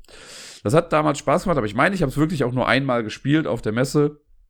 Äh, und das war aber schon spannend, weil man dann immer diesen Moment hatte mit, ja, okay, mache ich jetzt die Aktion, aber die wirst du jetzt wahrscheinlich auch gerade machen, deswegen nehme ich vielleicht eine andere Aktion. Das Problem ist nur, wenn die andere Person genau das gleiche denkt und auch dann wieder die gleiche Aktion nimmt, dann hat man halt irgendwie Pech gehabt. Aber ja, das äh, ist Broom Service in a nutshell. Und da auch wieder, keine Ahnung, wie das gerade thematisch oder sonst irgendwie zusammenhängen soll, auch wenn ich mir die Bilder gerade nochmal so angucke, also auf dem Board, da sind auf jeden Fall schon mal unterschiedliche Sachen irgendwie dran. Vielleicht kommt mir gleich noch die Erleuchtung. Schauen wir mal. Auf Platz 6 ist ein Spiel, was ich in der Version noch nicht gespielt habe, aber es hat den wundervollen Ersttitel Carcassonne äh, vorne dran hängen. Deswegen habe ich eine grobe Idee. Bei Carcassonne die Burg, was hier nämlich gerade der Eintrag ist, da weiß ich auch, dass das Spielfeld dieses Mal begrenzt ist. Wir haben so eine Art, ja, so eine Burgmauer, die drumrum geht, äh, um das Feld. Und da puzzeln wir dann quasi rein, unsere Plättchen. Und ja, das äh, ist, aber ich glaube, dann so Carcassonne-mäßig muss man schon irgendwie gucken, dass auch Sachen, glaube ich, zusammenpassen und dann werden halt bestimmte Sachen gewertet. Also das Carcassonne-Prinzip einfach mit ein bisschen Restriktionen drin und es geht jetzt halt nicht darum, dass wir irgendeine Landschaft großartig zusammenpuzzeln, sondern quasi das Innenleben einer Burg. Das dazu Auf dem fünften Platz ein Spiel, was ich bisher auch noch nicht, glaube ich, in echt gespielt habe, und zwar Luxor. Das bei Queen Games erschienen im Jahr 2018. Ich musste hier nochmal nachfragen, weil es gibt ja noch so ein altes Luxor, was so eine Art Kinderspiel ist. Äh, aber es ist das von 2018 gemeint, bei Queen Games. Und das habe ich äh, auf Boardgame Arena eigentlich nur gespielt. Das ist das Spiel, wo wir so eine Art Pyramide haben, die spiralförmig immer weiter nach drin geht, also so Top-Down-View. Und wir haben immer fünf Karten auf der Hand und man darf, meine ich, immer nur die Karte links oder die Karte rechts spielen. Und wenn wir eine neue Karte bekommen, dann kommt die immer in die Mitte rein, weil wenn ich jetzt fünf Karten habe, ich spiele eine, dann habe ich ja noch vier, dann werden die quasi ein bisschen auseinander gemacht und in die Mitte kommt dann diese eine Karte. Und äh, so hat man so eine Art Card Flow, also so ein Handmanagement-Spiel, weil man muss natürlich dann gucken, wann ist welche Karte wo, um die dann auszuspielen, um dann meine Figur so weit reinzubewegen. Und man landet dann auf bestimmten Feldern, die, das triggert dann irgendwie was und man sammelt dann irgendwie was ein. Und später kommen dann auch neue Figuren mit rein, die man dann auch nochmal weiter bewegen kann. Und dann versucht man durch ganz viele verschiedene Dinge Punkte zu bekommen. Das funktioniert total gut, das macht Spaß. Wie gesagt, ich habe es in echt noch nicht gespielt. Ich weiß nicht, wie sich das dann so anfühlt, aber online ist es auf jeden Fall super flutschig, wie es da so läuft. Und macht eine ganze Menge Spaß. Und auch das hat nichts mit den anderen Spielen zu tun bisher. Ich sehe schwarz, aber schauen wir mal. Äh, auf dem vierten Platz ist Russian Railroads. Ich habe ja eben bei Stone Age gesagt. Stone Age war so das Spiel, wo ich immer Respekt davor hatte, weil man irgendwie am Ende 200, was weiß ich, was für viele Punkte hatte und ich keinen Bock hatte, das zusammenzurechnen. Und dann habe ich das erste Mal Russian Railroads gespielt und hatte irgendwie 297 Punkte und dachte, okay, warum macht mir das hier nichts aus und bei Stone Age schon? Ich kann es euch immer noch nicht sagen. Russian Railroads ist dieses schöne, in Anführungszeichen, Zugspiel. Es ist ein Worker-Placement-Spiel und wir versuchen, russische Schienennetzwerke zu bauen, zu erweitern und schöner zu machen, damit dann Lokomotiven, die wir da dran packen können, weit genug unsere Städte werden können. Wenn man es mal runterbricht, ziemlich bekloppt das Ganze. Aber es funktioniert echt gut. Das ist so ein schönes Spiel. Ich finde das aber so faszinierend. In der ersten Runde macht man vielleicht, keine Ahnung, vier Punkte, fünf Punkte oder so. Und in der letzten Runde ist man dann auf einmal bei 180 Punkte. Das ist so geil, wie dieses Spiel und pun intended an Fahrt aufnimmt, während man es spielt. Es gibt mehrere Wege irgendwie zum Sieg. Man kann halt das mit den Lokomotiven machen. Es, man kann auch seine Fabrikplättchen irgendwie ausbauen und versuchen, dadurch Punkte zu machen. Man kann, es gibt so drei Schienenstrecken generell, da kann man sich entscheiden, auf welche man sich vielleicht spezialisiert. Es gibt eine, die meiner Meinung nach schon stärker ist als die andere. Das ist halt auch die längste Strecke, aber die anderen geben halt auch gute Benefits, wenn man die irgendwie mit ausbaut. Äh, es ist dann relativ spannend einfach und auch sehr ärgerlich. Also es gibt, ich mag ja Worker Placement sehr gerne. Und hier ist auch wirklich eins, wo man sich richtig ärgert, wenn einem genau das weggenommen wird, was man gerade braucht. Oder wenn man halt nicht alles genau bekommt. Dann gibt es irgendwie Felder noch mal in einer abgeschwächten Version. Ich kann irgendwie auf das Feld gehen, da setze ich einen Arbeiter drauf und bekomme, weiß nicht, zwei braune Schienen oder halt nur eine braune Schiene, aber ich will vielleicht halt einfach zwei haben. Und das, äh, ja, finde ich immer sehr spannend. Mit der Punkterechnung, das braucht ein bisschen, um da irgendwie reinzukommen, aber es ist einfach ein sehr, sehr gutes Spiel. Ich habe noch nie mit irgendeiner der Erweiterungen gespielt, also weder mit, was war das? Es gibt ja irgendwie German Railroads und American, glaube ich, auch noch. Habe ich alles nicht gespielt. Ich habe nur das Basisspiel. Ich habe es halt auch hier noch. Auch schon wieder was länger nicht gespielt, aber ich finde es einfach echt dufte und könnte auch nochmal auf den Tisch kommen eigentlich. Auf dem dritten Platz ist Auf den Spuren von Marco Polo. Das schöne, ja, Würfelspiel, was äh, auch auf Boardgame Arena neulich nochmal gespielt wurde. Ich habe es, glaube ich, mit Sarai gespielt und dann noch mal den zweiten Teil. Das hat ja so eine Art eigenständiges Spin-off nochmal bekommen, was bewährte Mechanismen aufgreift, aber nochmal ein bisschen verfeinert. Und ich muss sagen, mir hat es ja sogar ein kleines bisschen, glaube ich, sogar besser gefallen als das Originalspiel dann davon. Und ja, man hat äh, Würfel, werden, glaube ich, zu Beginn auch dann gewürfelt und die muss man dann auf bestimmte Felder einsetzen, um bestimmte Aktionen dann zu machen. Und wir bewegen uns über eine Landkarte, versuchen von A nach B zu kommen, Sachen einzusammeln also Geschichten, kein Hexenwerk, aber ein sehr cooles Spiel, sehr ausgeglichen, das macht schon Bock, wenn man einmal alles verstanden hat, was es für Aktionen gibt. Ich weiß noch, dass ich die ersten zwei, drei Partien, die ich dann wieder auf äh, Boardgame Arena gespielt hatte, da hatte ich nicht ganz so die Idee, was genau ich da machen muss, aber es hat dann nach ein paar Partien doch wieder alles geklappt und dann habe ich auch ein paar Mal noch gewonnen. Das war echt schön. So schön, dass ich immer noch keine Ahnung habe, was das mit zum Beispiel Luxor zu tun haben soll. Ich habe noch ein bisschen die Idee, dass vielleicht das mit Gold zu tun haben könnte. Ich meine, bei Stone, äh, bei Stone Age war das erst eine Erweiterung mit diesem Stil ist das Ziel oder wie das auch immer bescheuerterweise hieß. Ja, vielleicht ist es auch kein Gold, keine Ahnung. Schauen wir mal weiter. Auf Platz 2 ist jetzt leider wieder ein Spiel, zu dem ich nicht so sonderlich viel sagen kann. Es ist Maracaibo. Das äh, ist ja eigentlich ein relativ bekanntes Spiel, würde ich sagen. Ich glaube, ich habe hier nachgeguckt bei Boardgame Geek auf Platz 51 insgesamt, auch wenn man auf die Rankings ja nicht immer was geben kann, aber insgesamt kommt schon ganz gut an. Ist äh, 2019 rausgekommen und soll ganz gut sein. Äh, man hat so eine kleine Karte, man bewegt quasi ein Schiff, glaube ich, von A nach B, macht so Point-to-Point-Movement und ähm, von Alexander Pfister. Da gibt es natürlich ein paar Leisten, die man dann hochschreiten kann. Und wahrscheinlich ist ein bisschen Pickup und Deliver auch noch mit dabei, so wie das hier aussieht. Äh, und man macht, glaube ich, auch Handmanagement. Das heißt, man muss gucken, wie man wann welche Karte irgendwie passenderweise spielt, um dann eben seine Aktion bestmöglich einsetzen zu können. Das sieht ich sag mal aus, wie so ein klassisches, klassisches, hm, eins, zwei, drei, wie ein klassisches Pfister-Spiel. Hier ist die Aussprache sehr, sehr wichtig. Und ja, ich weiß auch gar nicht, warum ich es noch nicht gespielt habe. Ich habe erst gedacht, ich hätte es mal gespielt, aber ich verwechsel das gerade mit irgendwas anderem. Jetzt, wo ich mir das so angucke, das war nicht das, das war was anderes, aber ich komme auch gerade nicht auf den Titel des Spiels, was ich eigentlich dachte, dass ich gespielt hätte. Schade Schokolade. Auf Platz eins ist aber ein Spiel, was ich äh, schon mal gespielt habe. Ich habe es, glaube ich, in echt sogar nur einmal gespielt.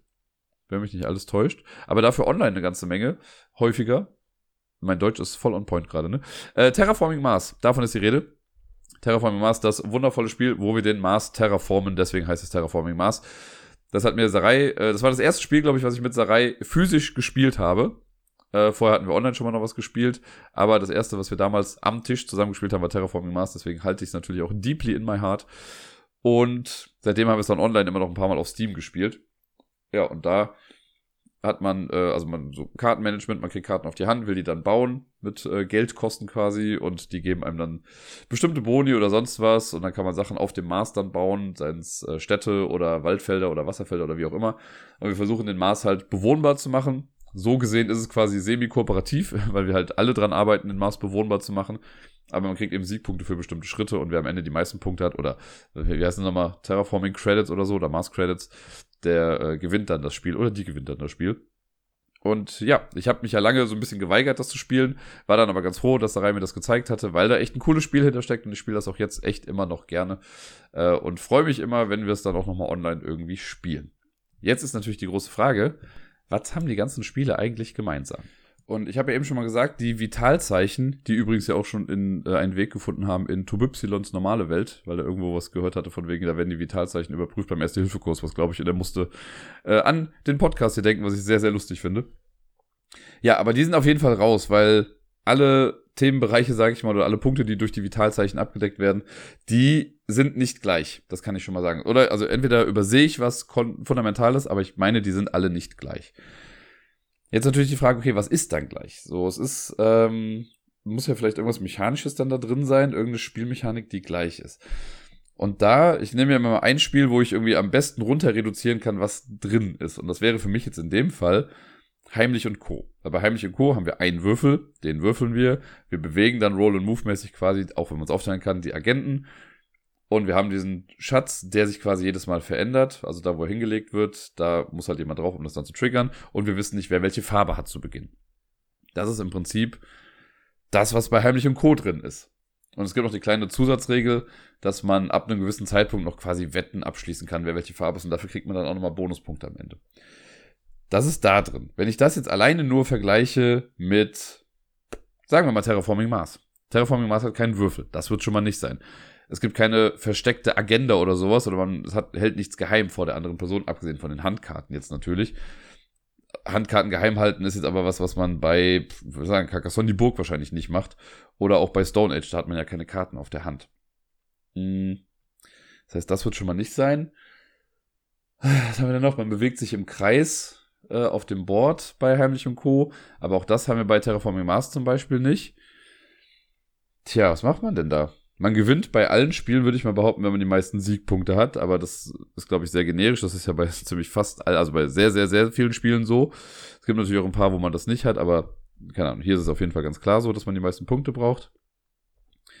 Ähm, tja, das ist, äh, was kann es denn da sein? Bei Stone Age würfeln wir aus. Ja, Würfel haben wir auch nicht in jedem Spiel. Wie gesagt, Terraforming Mars hat keinen Würfel.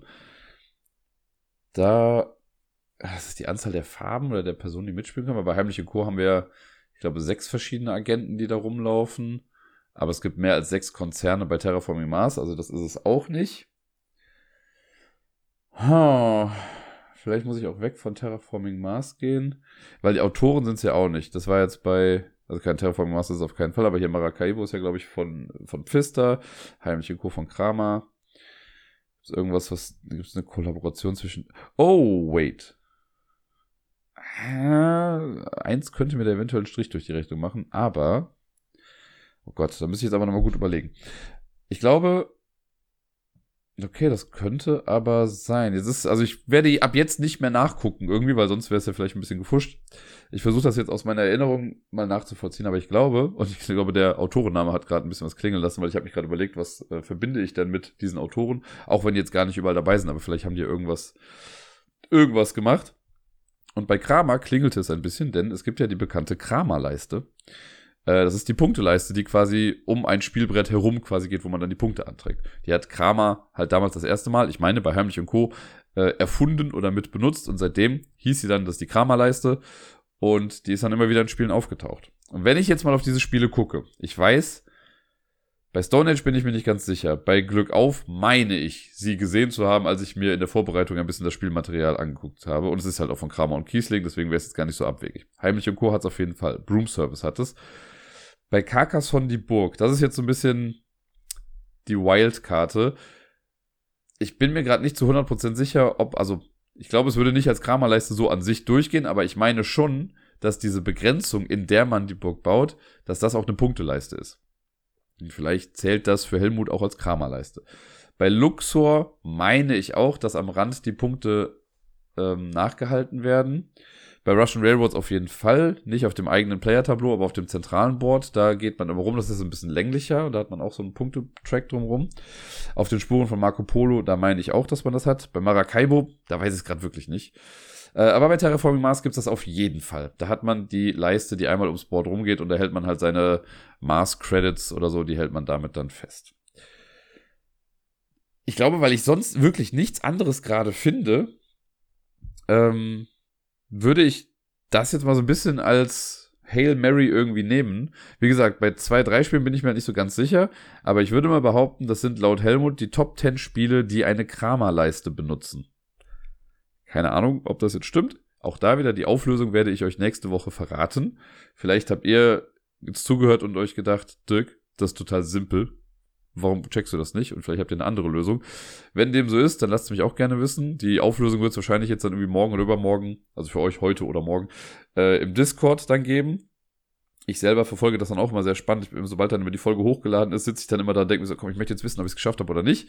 Hier bin ich jetzt auch mal sehr gespannt, ob es das ist. Aber ich bleibe dabei, ich sage, es sind die Top 10 Spiele mit einer Kramerleiste vom lieben Helmut.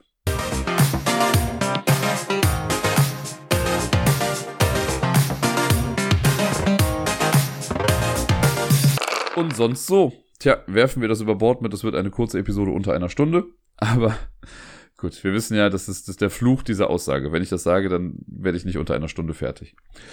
Letzte Woche war auch eigentlich gar nicht viel. Ich glaube, da werde ich jetzt auch einigermaßen flott irgendwie durchkommen. Ähm, aber trotzdem sind zwei, drei Sachen, die ich noch gerne erwähnen wollen würde. Und auf Platz eins, nicht auf Platz eins, aber der erste Punkt, den ich hier stehen habe, ist das Quiz. Ich habe letzte Woche Montag das Quiz wieder moderiert. Das war sehr schön. Wir hatten ja komplett in Deutschland und in Köln noch mal ein bisschen mehr einen Bahnstreik. In Köln hat halt sowohl die KVB gestreikt, als auch, also die öffentlichen Verkehrsmittel, als auch die Bahn an sich. Das äh, war spannend. Aber trotzdem war es recht voll beim Quiz. Wenn auch nicht so wie sonst. Also es waren, glaube ich, 31, 32 Teams. Das ist noch, sage ich mal, eine gute Zahl. Alles, was so über 36, 37 ist, da wird's dann richtig stressig. Äh, aber es war nett, war eine gute Stimmung. Die Leute hatten, glaube ich, irgendwie Spaß. Ich habe auch das Feedback danach bekommen, dass es äh, ein schönes, ausgeglichenes Quiz war. Und das hat auf jeden Fall viel, viel Bock gemacht. Und worauf ich mich sehr freue, ist, morgen für mich, also am Montag, dem 3. April, ist für mich eine, eine Art Revival, denn zum ersten Mal seit, ich weiß wirklich nicht wie lange. Also ich glaube, seitdem Miepel geboren wurde, also seit drei Jahren, wenn nicht sogar noch ein kleines bisschen länger, keine Ahnung, ähm, nehme ich das erste Mal beim Quiz wieder teil, als Teilnehmender. Mit Isle of Lamp nämlich auch, weil äh, Sarai ist jetzt ab morgen, also für euch ab heute, äh, dann für ein paar Tage da und ähm, wir waren halt auch, also sie war zwar schon ein paar Mal mit beim Quiz, aber noch nicht wir beide zusammen quasi in einem Team, weil ich ja dann meistens moderiert habe, wenn sie mit dabei war. Und ich habe dieses Mal jetzt äh, Gerda mal gefragt, ob wir für den Abend dann die Babysitterin auch nochmal bestellen können, damit ich dann auch äh, quasi mit zum Quiz gehen kann. Weil Gerda macht das auch hin und wieder, ne, wenn ich, ähm, also wenn ich das Quiz moderiere, dass sie dann die Babysitterin holt, damit sie dann trotzdem auch zum Chor gehen kann. Und deswegen ist das für Miepel jetzt auch keine große Umstellung, weil das kennt sie schon, dieses Prozedere. Und ja, das hat jetzt alles geklappt. Und dann habe ich, als das dann klar war, habe ich dann sofort in die Isle of Lamp Gruppe auch geschrieben. Ich so, hey, nächste Woche bin ich beim Quiz als Teilnehmer und ich würde mich mega freuen, wenn wir es irgendwie hinbekommen, dass äh, die Jungs auch irgendwie alle mit dabei sind. Und Wookie ist leider nicht mit dabei, der ist jetzt am Wochenende nach Hamburg gefahren und verbringt da jetzt erstmal ein paar Tage. Aber alle anderen haben im Prinzip zugesagt und das freut mich so dermaßen, weil ich da wirklich ja, also für mich war das immer so ein kleiner Zwiespalt. Natürlich finde ich es auch cool, wenn ich das Quiz moderiere und ich weiß, die Jungs sitzen da oder generell Sarai sitzt auch da oder Leute, die ich kenne, sind dabei und haben dann irgendwie so Spaß und erfreuen sich an dem Quiz, das ich dann erstellt habe. Aber natürlich ist das für mich, bin ich halt so ein bisschen Außenstehender, was schon immer mal wieder an mir so genagt hat, weil ich dann immer dachte, naja, die haben dann am Tisch halt coole Gespräche und tauschen sich aus zu bestimmten Sachen so und ich krieg das halt alles nicht mit. Und wenn man dann am Ende, wenn das Quiz vorbei ist, wenn ich dann noch irgendwie mit dazukomme, so dann sind vielleicht schon tausend Insider entstanden oder die lachen dann über irgendwelche Sachen und keine Ahnung, und man ist dann so dabei und sagt, ja, hi guys, ich bin jetzt auch da. Und dann sind auch alle müde und gehen nach Hause und ich bin ja auch müde und will dann auch meistens nach Hause. Und diesmal, deswegen bin ich so froh, dass das diesmal klappt. Ich bin auch sehr happy, dass Sarai mit dabei ist, so dass ich einfach diese, ja, diese kleine Freundesklicke, mit der ich mich sonst ja früher jeden Montag getroffen habe, dass ich die jetzt äh, da mal wieder so am Tisch zusammensehe. Da werde ich fast ein bisschen nostalgisch, wenn ich so drüber nachdenke. Und äh, ja, bin mal sehr gespannt, wie das morgen dann so wird. Vielleicht zerfleischen wir uns auch, keine Ahnung. Aber auf jeden Fall sind die vorherrschenden Stimmungen gerade alle durchaus positiv dazu. Ja, ansonsten war letzte Woche ein bisschen äh, blöd für mich, weil es war die letzte Woche vor den Ferien, was tendenziell an sich immer schön ist, aber ich habe mir leider irgendwo eine Bindehautentzündung eingefangen und ich habe es erst wahrscheinlich sogar ein bisschen zu spät gemerkt, weil ich ja auch, wie ihr wahrscheinlich heute auch noch hört und letzte Woche auch ein bisschen gehört habt, oder habe ich auch gesagt, ich habe ja Heuschnupfen und deswegen jucken meine Augen ja ohnehin immer so ein bisschen schon. Ich nehme zwar auch Cetirizin dagegen, aber das hilft ja auch nicht immer so perfekt. Und ich weiß noch, am Dienstagabend lag ich dann im Bett und mir hat, haben die Augen einfach so krass wehgetan. Und ich habe erst gedacht, ich hatte einen Gerstenkorn oder sowas drin, weil das ja einfach blöd wehgetan hat. Und am nächsten Morgen bin ich dann noch aufgewacht und das Auge war auch irgendwie so leicht verklebt irgendwie und war super rot und hat immer noch wehgetan. Äh, und normalerweise hätte ich dann an dem Mittwochmorgen dann Miepel in den Kindergarten gebracht, aber ich habe Gerda dann gefragt, ob sie das machen kann, weil ich dann nämlich direkt zum Arzt gegangen bin und er meinte auch so, ja, was kann ich denn für Sie tun? Und ich so, ja, im besten Fall sagen Sie mir einfach, dass ich nur Heuschnupfen habe und alles andere ist gut. Äh, und dann hat er sich aber das Auge angeguckt und meinte direkt so, ne, das ist auf jeden Fall stark entzündet. Äh, und das andere fängt auch schon irgendwie an. Und da hat er mich irgendwie zwei Tage lang krank geschrieben. Ich musste dann einen Augentropf nehmen, muss ich jetzt auch immer noch quasi. Und äh, ja, dann war ich zwei Tage zu Hause. An sich kann man damit ja auch eigentlich arbeiten gehen. Weil, also die ist zwar ansteckend, aber wenn man auf normale Körperhygiene und Handhygiene und sowas achtet, dann ist das jetzt nicht so drastisch. Und ich glaube, wenn ich nur im Büro arbeiten würde, dann hätte ich das wahrscheinlich auch gemacht. Aber ich finde so im Kontakt mit Kindern, da passt, also, ne, wenn ich unten im Büro bin und am Computer was mache, so, dann arbeite ich ja nur vor mich hin. Aber so mit Kindern, da bewegt man sich, da geht man sich doch mal irgendwie schnell durchs Auge und dann gibt ein Kind einem High Five und sonst irgendwas und ich habe halt keinen Bock, irgendwelche Kinder mit irgendwas anzustecken. Und deswegen fand ich es dann schon in der Eigenverantwortung recht wichtig, äh, da zu Hause zu bleiben. Und ja, ich konnte, also, das war dann ein bisschen komisch, weil ich war ja per se so gesehen nicht krank. Ich lag hier einfach rum und konnte, hatte halt juckende Augen. Und durch die Augentropfen ging das dann auch. Das war dann halt so, okay. Es ist nicht so, dass ich jetzt ans Bett gefesselt bin, dass mich dann auch mal einkaufen gegangen habe, was weiß ich nicht gemacht. Äh, aber ja, es war dann auf jeden Fall gut, weil nach, also am zweiten Tag, am Donnerstag, war es auch immer noch so ein bisschen da. Freitag war es dann in Ordnung. Freitag war ich dann wieder auf der Arbeit. Das war auch ganz nett, weil ich dann den Kindern noch schöne Ferien wünschen konnte. Die sind ja dann äh, in die wohlverdienten Ferien gegangen. Und für mich war das dann auch der letzte Arbeitstag. Ich habe, also es war gut, dass ich dann noch da war auf der Arbeit, weil ich dann noch ein paar Sachen fertig machen konnte, die äh, ich dann jetzt auch aus dem Gedächtnis habe oder aus dem Kopf generell habe äh, und mir jetzt in den Ferien keine Gedanken drüber machen muss. Und dann konnte ich quasi in die Ferien starten. Eine Kleinigkeit gab es noch vorher. Ich war auch noch im Kino. Äh, das habe ich nämlich Donnerstagabend dann gemacht, weil ich dachte mir, okay, ich hatte online gesehen, es sind kaum Leute irgendwie in dem Saal. Ich habe dann extra gesagt, ja, ich möchte nicht da sitzen, wo alle anderen sitzen. Und wie gesagt, mit durch die Augentropfen war das dann auch nicht mehr ansteckend eigentlich. Äh, und ich habe ja nur vor mich hingewuselt da. Deswegen habe ich mir dann auch Dungeons and Dragons, den Film, angeguckt. Ursprünglich hatten Wookie und ich überlegt, ob wir nicht in John Wick 4 gehen, den ich am Tag davor, so John Wick 3 habe ich am Tag davor dann noch geguckt. Der hätte mir nämlich noch gefehlt.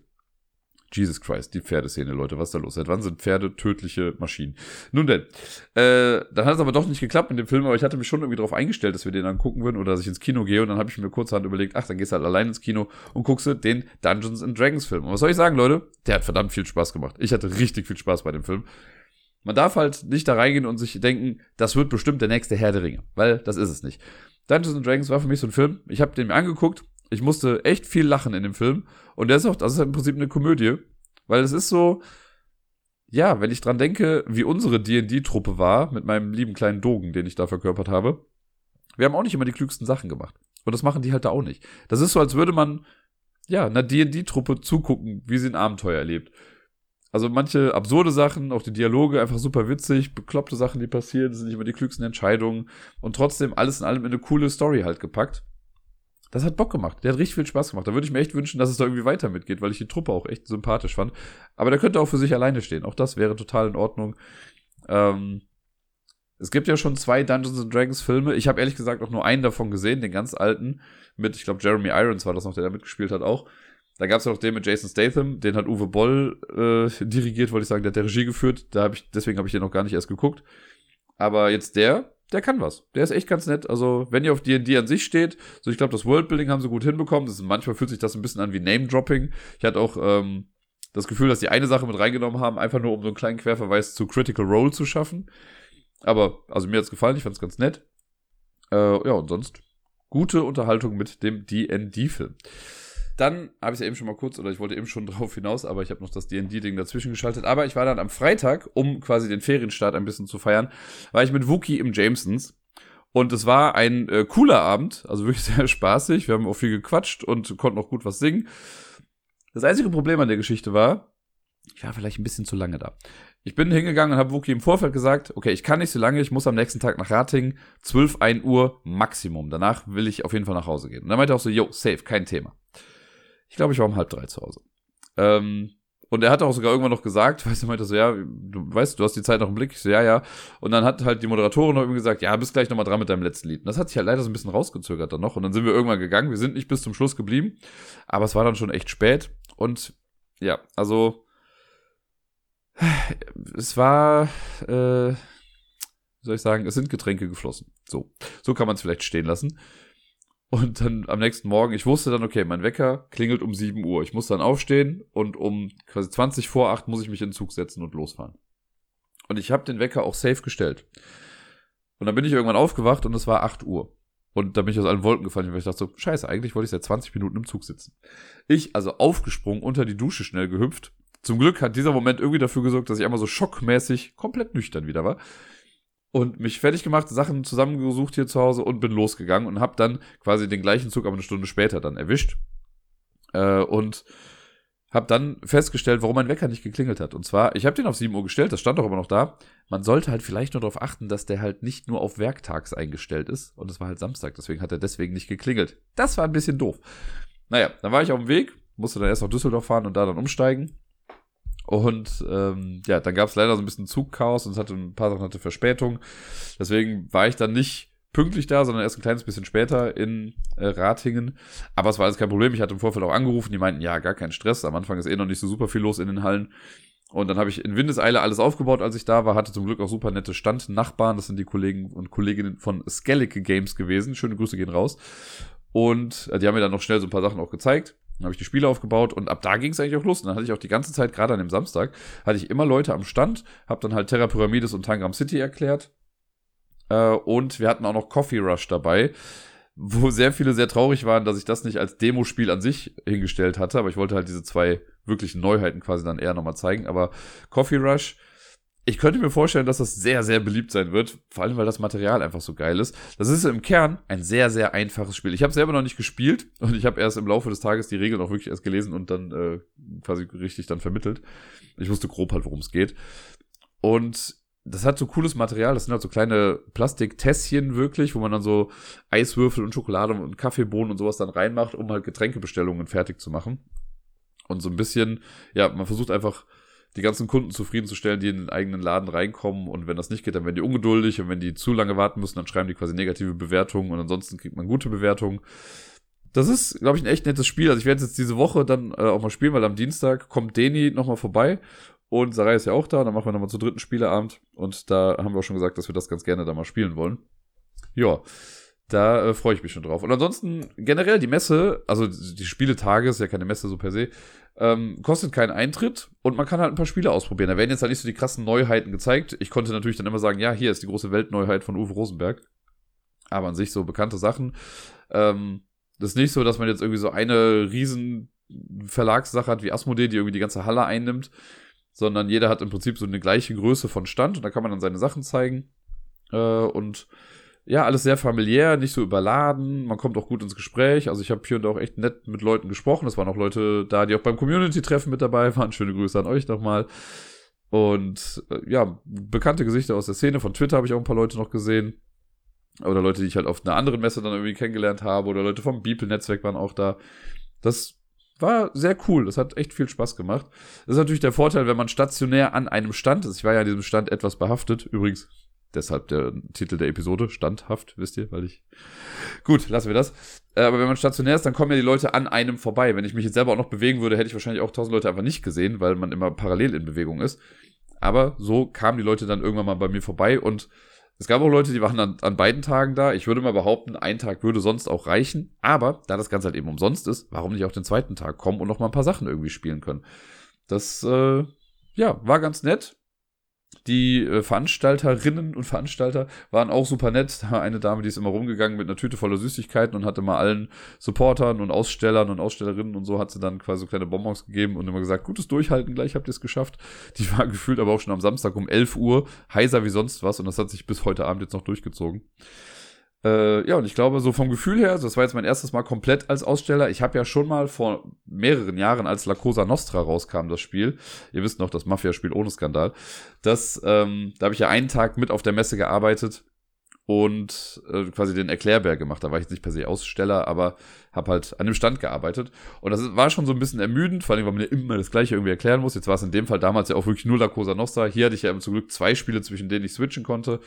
Und ich habe dann auch bei mir gemerkt, dass ich von Mal zu Mal auch immer ein bisschen sicherer in der Erklärung wurde, weil ich dann natürlich so Rückfragen aus vorherigen Erklärrunden immer direkt schon mit aufgegriffen habe, damit die Sachen dann auch irgendwie direkt klar sind.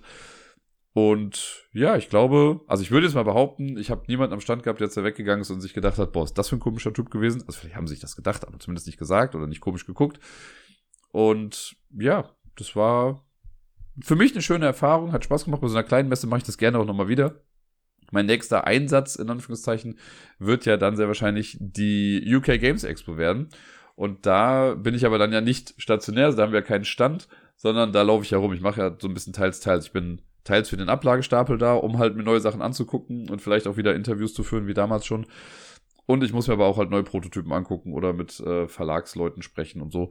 Da, das wird, glaube ich, eine ganz nette Mischung für mich. Und da bin ich auch schon mal sehr gespannt drauf. Aber ansonsten, ich habe gehört, Deni meinte, dass die Ratinger Spieletage zum Beispiel in Düsseldorf so quasi gar nicht beworben werden, obwohl die so nah beieinander sind. Und selbst in Ratingen habe ich insgesamt auch nur ein kleines Plakat dafür gesehen. Fast ein bisschen schade. Wobei es halt auch ganz cool ist, weil es halt eben dadurch diesen netten Charme irgendwie noch behält äh, ja, kann ich mir auf jeden Fall vorstellen, da demnächst auch nochmal irgendwie hinzugehen. Also auf jeden Fall schöne Grüße nochmal an alle, mit denen ich da gesprochen habe. Es hat mir sehr viel Spaß gemacht, es war schön, euch zu sehen. Gerne wieder 5 von 7 Sternen. Und das, liebe Leute, soll es quasi gewesen sein. Mehr war jetzt auch letzte Woche nicht. Jetzt ist es ja doch wieder fast anderthalb Stunden geworden. Das dürfte manche Menschen, die vielleicht gerade im Zug sitzen, freuen. Und ich sag euch, äh, ich verabschiede mich quasi in meine erste Ferienwoche. Wir hören uns quasi am Ostermontag wieder. Äh, oder später, wenn ihr halt später erst zuhört. Ich wünsche euch allen eine wunderschöne Woche. Spielt viel, bleibt gesund und bis dann.